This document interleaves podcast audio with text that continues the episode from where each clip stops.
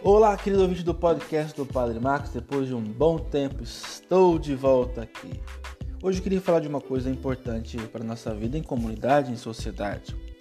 Quantas pessoas já vi serem libertas da ação do mal? Já vi pessoas que bebiam e deixaram de beber, fumavam e deixaram de fumar. Já vi pessoas que tinham muitas vezes um comportamento agressivo de serem curadas da sua agressividade, da forma impulsiva ou maldosa de agir. Veja como é importante.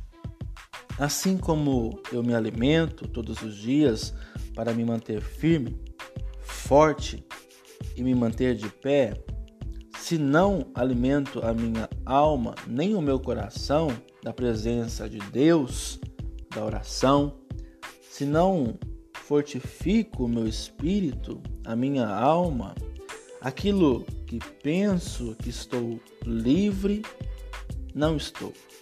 O maligno volta, o sentimento ruim volta, a ação maligna volta e muitas vezes, em vez de melhorarmos, ficamos piores do que antes.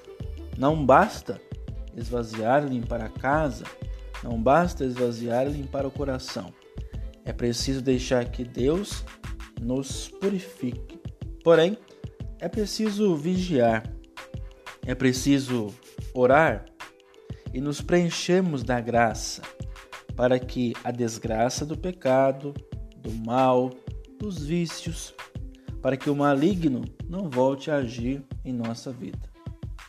É da graça de Deus que precisamos nos preencher a cada dia. Se você tem alguma pessoa que você conheça, que passa por esses males, envie para ela o podcast de hoje, reze por ela. Que Deus nos abençoe.